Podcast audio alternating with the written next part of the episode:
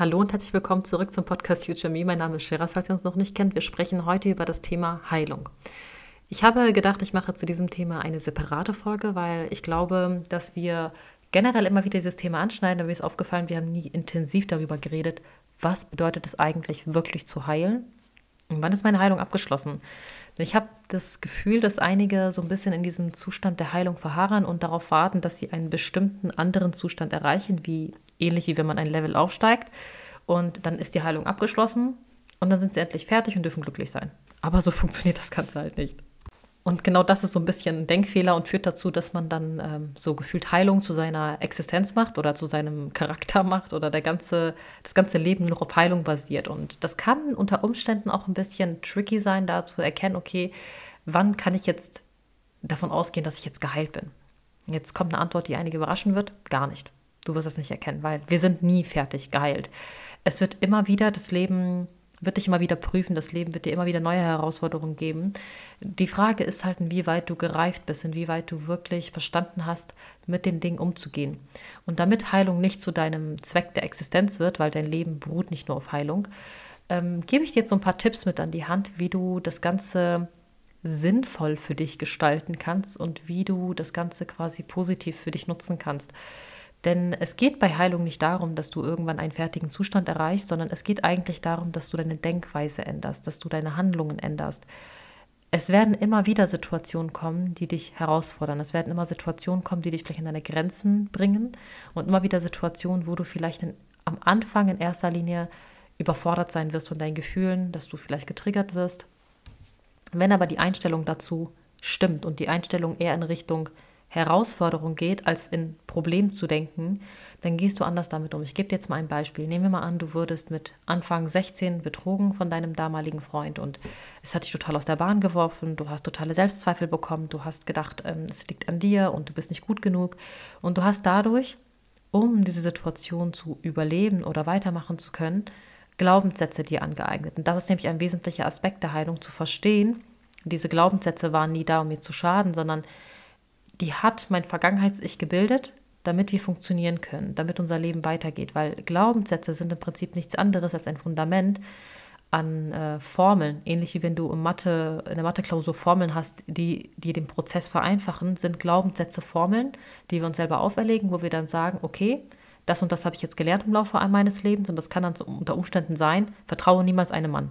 Das ist jetzt dein Glaubenssatz. Dein Partner hat dich damals betrogen und dein Glaubenssatz war, vertraue niemals einem Mann. Warum? Weil dein Vergangenheits-Ich diesen Schmerz nie wieder spüren wollte. Also hast du eine Formel aufgestellt, die diesen Schmerz verhindert.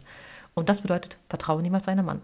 Nun hat dieser Glaubenssatz aber auch einen anderen Aspekt, nämlich diesen, dass er eine Schattenseite hat. Und das ist dieses Thema Schatten-Ich, weil diese Schattenseite des Glaubenssatzes bedeutet zeitgleich, dass du wahrscheinlich Schwierigkeiten haben wirst, dich zu binden in einer Beziehung, solange dieser Glaubenssatz existiert.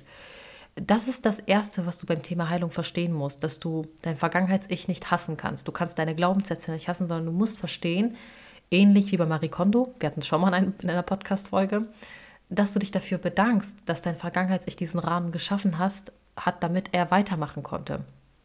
Und nicht dein Vergangenheits-Ich dafür zu verurteilen ist, zu hassen oder zu sagen, ähm, diese Glaubenssätze sind scheiße, ich möchte sie nicht haben. So lange blockierst du eigentlich den Prozess der Heilung. Und wenn du verstanden hast, okay, ich muss in erster Linie einfach verstehen, wie meine Denkweise damals war und ich muss an meiner Denkweise arbeiten, dann bist du eigentlich geheilt. Und du kannst dich von einzelnen Situationen heilen. Also zu heilen bedeutet nicht, dass du wie auf einer Wolke schwebst und niemand mehr an dich herankommst und dir nur noch irgendwie Licht und Liebe dich umgibt und du nie wieder einen negativen Gedanken hast, solange du diese Annahme hast, dass du irgendwann dahin kommst, dass du nie wieder einen negativen Gedanken hast, dass du nie wieder konfrontiert wirst mit negativen Gefühlen, solange blockierst du dich eigentlich selbst. Denn solange blockierst du dich eigentlich selbst. Denn du nimmst immer wieder an, dass das Glück oder deine geheilte Version, deine Zukunftsversion immer weiter weg von dir ist. Und deshalb mache ich es so, das habe ich auch schon mal gesagt, dass ich, wenn ich in meinem Zukunfts-Ich kommuniziere, ich niemals mir vorstelle, dass diese Person irgendwie zehn Jahre weiter ist als ich oder so, weil das für mich fast utopisch ist. Das ist für mich dann immer so ungreifbar, dass ich das Gefühl habe, ich werde niemals zu dieser Frau werden. Sie ist so weit weg von mir, dass ich sie nicht sein kann, sondern ich versuche mir vorzustellen, wo kann ich in einem halben Jahr sein, in einem Jahr, vielleicht in zwei Jahren. Das ist greifbarer und das ist für mich realistischer, weil ich diese Person gefühlt schon bin. Und für mich ist dann greifbarer, mit mir zu sagen, wie würde diese Version heilen, weil sie mir doch so ähnlich ist. Und das bedeutet nicht, sich zu limitieren, zu sagen, das und das ist aber gar nicht möglich, sondern es bedeutet eine realistische Version davon zu haben, was Heilung wirklich ist. Heilung bedeutet nicht, dass du innerhalb von einem Jahr wirklich nie wieder ein negatives Gefühl wahrnehmen wirst. Du wirst immer wieder mal Phasen haben, wo vielleicht ein ungutes Gefühl in deine Wohnung reinkommt, wo ein ungutes Gefühl an deine Tür klopft. Und wenn du dann in diese toxische Positivität kommst und glaubst, du darfst das nicht empfinden, dann wirst du diese Gefühle immer blockieren. Aber dann bist du nicht geheilt, du läufst weiter weg vor deinen Gefühlen. Wenn du aber zulässt und sagst, ich habe die Kraft darüber und die Macht darüber, wie lange und wie viel Raum ich diesem Gefühl gebe, dann bist du eigentlich geheilt. Und ich wage zu behaupten, dass gerade unsere heutige Zeit, unsere heutige Coaching-Kultur, ich meine, ich mache auch selber Coachings, ja, es ist jetzt ironisch, dass ich das gerade erwähne, aber ich glaube, dass gerade diese Szene, wo man eigentlich konstant nur über Probleme spricht, über Trigger spricht, über Trauma spricht, dass wir uns da in so einem Zustand befinden, wo wir konkret die ganze Zeit Probleme suchen, wo wir immer weiter wie mit so einer Lupe das Ganze in Mikroteilen auseinandernehmen wollen und glauben, dass wir jeden einzelnen Aspekt unserer Psyche erstmal analysieren müssen und verstehen müssen und erst dann dürfen wir endlich heilen, wenn wir alles verstanden haben. Aber Heilung ist eigentlich nichts anderes als Loslassen. Es ist so simpel, wie es klingt, das ist Loslassen. Aber Loslassen ist für viele Menschen schwerer als, als Festhalten. Wisst ihr, wie viele Menschen es gibt, die in Beziehungen verharren, weil sie nicht loslassen wollen, weil sie so viel Angst davor haben und dann halten sie lieber fest, auch wenn das kompliziert ist und schwierig ist und es tut weh. Aber das ist in dem Moment angenehmer, als zu sagen, ja, ich lasse jetzt mal los. Ne? Äh, es, es klingt in der Theorie so leicht, aber versucht mal in der Praxis, euch von Dingen zu lösen, an denen ihr emotional hängt. Und das ist der Aspekt an der Heilung, der eigentlich am wichtigsten ist, zu verstehen, ich darf entscheiden, wann ich einen Glaubenssatz loslasse. Ich darf entscheiden, wann ich eine Situation loslasse oder die Vergangenheit. Ich darf entscheiden, wann ich einen anderen Menschen loslasse. Sich selber diese Macht zurückzugeben und den Druck rauszunehmen und zu sagen, ich muss das Ganze aber innerhalb von einem Jahr schaffen. Andere schaffen es doch auch, aus einer Beziehung zu kommen. Warum schaffe ich das nicht innerhalb von einer Woche? Das ist der, der wirklich schwierige Punkt daran. Und wenn ich jetzt beispielsweise Coaching-Teilnehmer habe, wenn ich meine Mentees habe, wenn ich Workshops gebe, dann ist das ein Punkt, der mir super wichtig ist in der Kommunikation, dass ich den Frauen zu verstehen gebe, du entscheidest das. Du machst das nicht für mich. Du brauchst dich bei mir sowieso schon mal gar nicht rechtfertigen, warum du noch in deiner Beziehung bist. Du brauchst dich auch von mir nicht rechtfertigen, warum du noch nicht bereit bist, deinen Job loszulassen. Du brauchst dich auch bei mir nicht rechtfertigen, warum du nicht bereit bist zu vergeben. Das machst du alles nur für dich.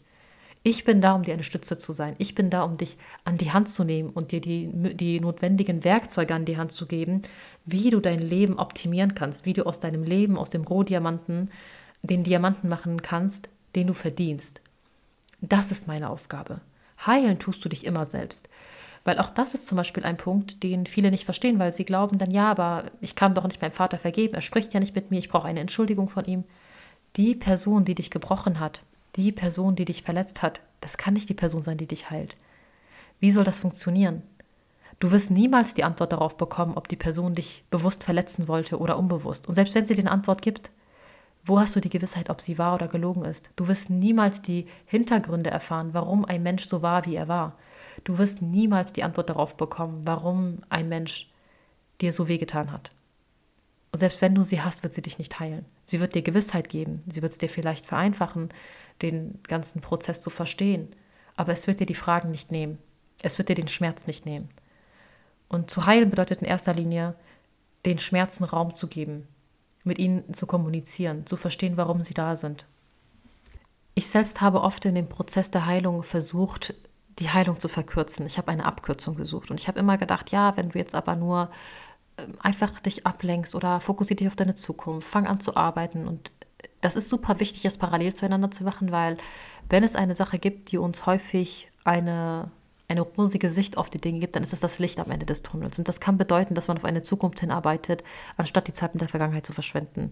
Es ist auch super wichtig, auch im Prozess der Heilung bereit, sich damit auseinanderzusetzen, wer möchte ich eigentlich sein, welche Glaubenssätze möchte ich haben. Es ist in einem Podcast jetzt gerade super schwer, das Ganze für mich gerade kurz zu fassen, weil normalerweise mache ich das Ganze, wie gesagt, im Rahmen meiner Workshops, wo wir wirklich pro Thema bestimmt zwei Stunden Calls haben, wo es nur um ein einziges Thema geht und das Ganze quasi aufeinander aufbaut. Aber um es kurz zu fassen, ist es wichtig, dass du verstehst, Heilung definiert dich nicht. Heilung ist nur ein Aspekt, der wichtig ist, aber gleichzeitig darfst du deine Zukunft nicht aus den Augen lassen. Gleichzeitig darfst du nicht darauf warten, dass du geheilt bist, damit du weitermachen kannst. Du kannst auch beides gleichzeitig machen. Es wird dann Tage geben, die vielleicht ein Tief sind. Es wird Tage geben, wo es ein, ähm, wo, du, wo es ein Auf ist und dann wieder ein Ab. Es ist ein Prozess. Und das ist das Leben. Das Leben ist ein Prozess. Es wird immer wieder Tage geben, Minuten geben, vielleicht einen Morgen geben, wo du aufstehst und einfach grundlos wütend auf das Leben bist. Und dann gibst du diesen Gefühlen fünf Minuten Raum, zehn Minuten Raum hast vielleicht dann deinen, deinen Anfall, wo du einfach nur weinst und zwei Stunden später ist alles wieder gut. Aber so ist das Leben. Es geht darum zu verstehen, dass es menschlich ist und wir bleiben menschliche Wesen. Nur weil du geheilt bist, wirst du nicht zu einer neuen Spezies werden, zu einem Supermenschen, der nie wieder einen negativen Gedanken hat. Und ich glaube, das ist das Toxische an unserer Coaching-Culture, dass wir jetzt in diesem Modus sind. Wir wollen irgendwie vollkommene Wesen werden, wir wollen nie wieder einen negativen Gedanken haben, unsere Frequenz muss konstant oben bleiben. Aber wir sind auf dieser Erde, um menschliche Erfahrungen zu machen. Im Prinzip sind wir alles Seelen in einer menschlichen Hülle, um unsere Erfahrungen zu machen.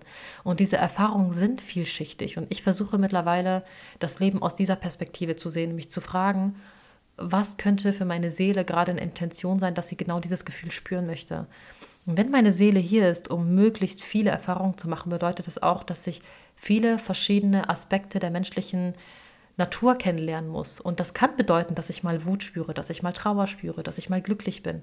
Aber dass ich dafür mich nicht verurteile, sondern dass ich das annehme in erster Linie und versuche mit diesem Gefühl umzugehen. Und das ist das, was du in Heilung verstehen musst.